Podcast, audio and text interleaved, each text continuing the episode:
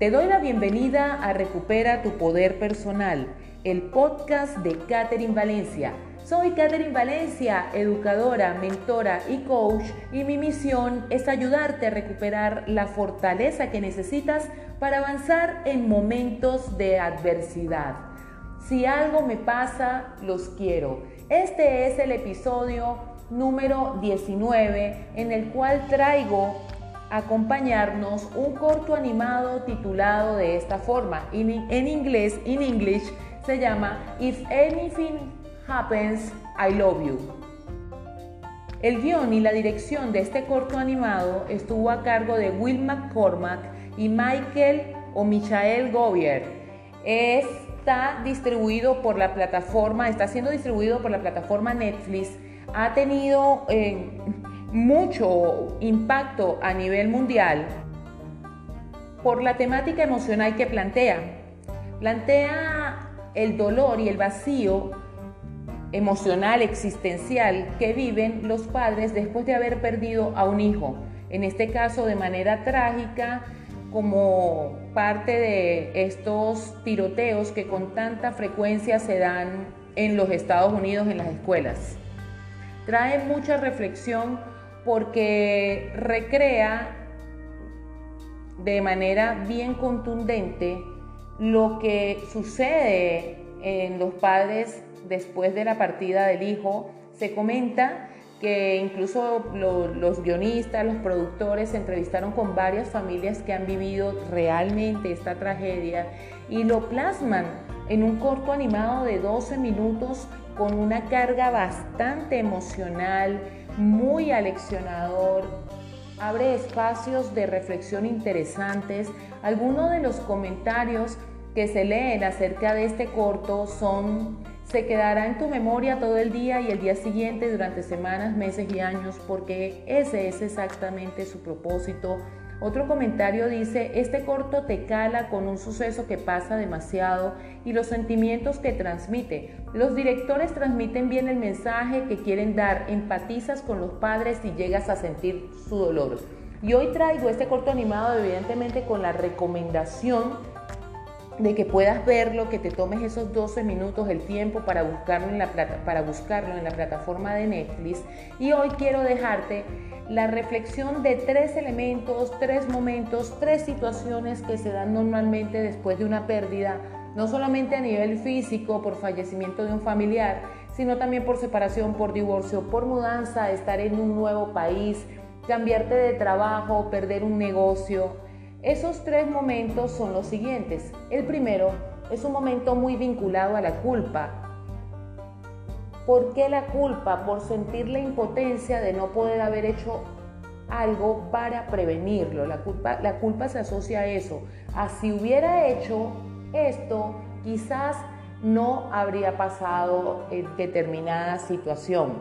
Eh, por ejemplo, en un divorcio se quedan solos la esposa y, los hijos y si de repente el niño es muy pequeño, siente que él fue el, culpa, el culpable de que su papá se fuera mi papá se fue por mi culpa, esto es muy común en los niños eh, de muy cortas edades. Si es una niña y ya tiene, no sé, 7, 8, 9, 10, 11 años o es un adolescente, probablemente sienta que por culpa de su mamá su papá se fue.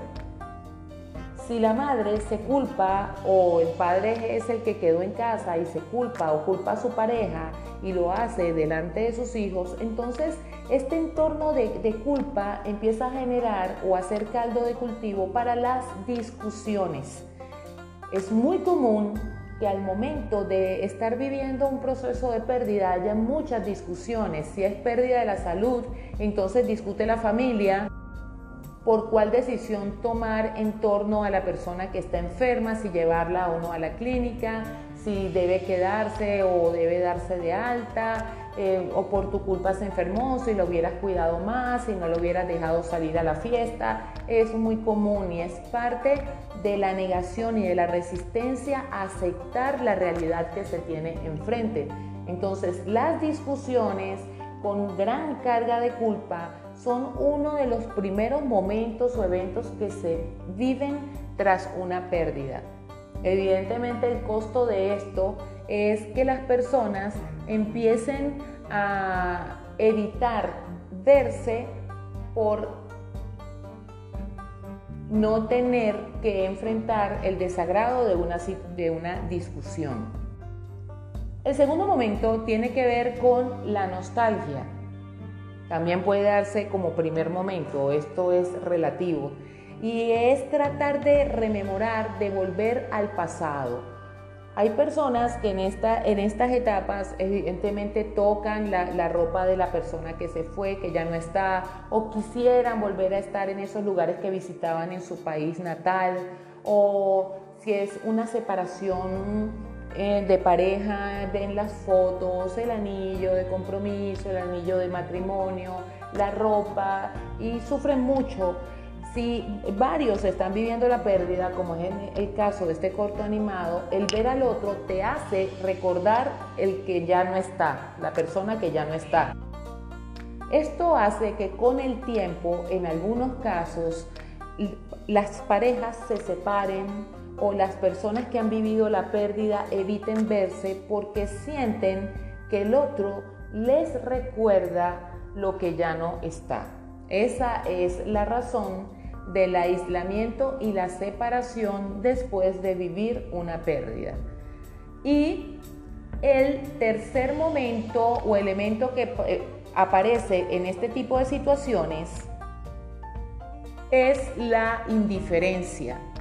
Ante tanto dolor emocional, llega un momento en el que la persona o las personas empiezan eh, como en una especie de planura, de plano emocional donde ya no reaccionan, ya no saben si están tristes o están bravas, sencillamente están.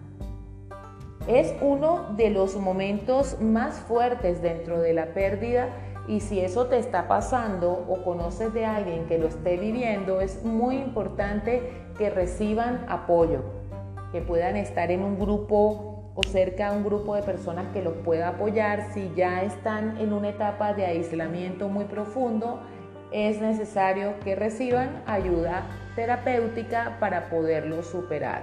Entonces, dentro de estos tres elementos, ¿qué te podría recomendar?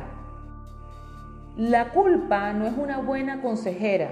La culpa incluso podríamos decir que no es real.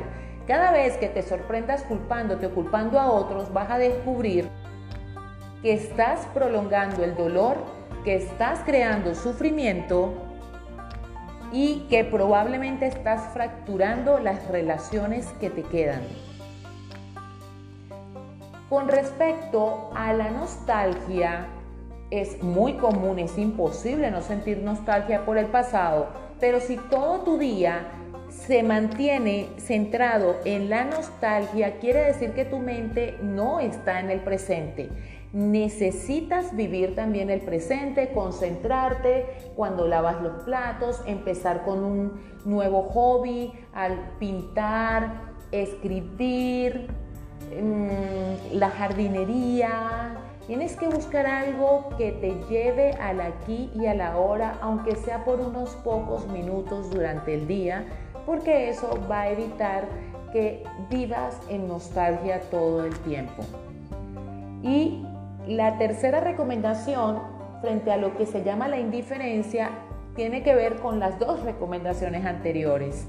Mientras te mantengas en el comprendo por lo que está sucediendo, pero mientras procures mantenerte anclado al presente y mantengas las relaciones con las demás personas, va a ser poco probable que entres en esta etapa de indiferencia, porque cuando gestionas el dolor, cuando lo expresas, cuando te permites estar solo y también acompañado de otras personas, la sanidad con el tiempo, la sanación va a llegar. Entonces la recomendación es que puedas ver este episodio de este episodio, no, este corto animado de Netflix titulado Si algo me pasa, los quiero, que lo compartas con otras personas, es bueno sensibilizar a otros y que vayas a Instagram, que me sigas, que me dejes tus comentarios, que veas más información en torno a temas como este o temas de superación personal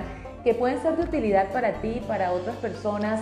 Comparte este episodio y apoya este tipo de iniciativas que sensibilizan a la comunidad y al mundo. Y recuerda que si estás pasando por un momento difícil, independientemente de lo que estés sintiendo en este momento, tú puedes volver a volar.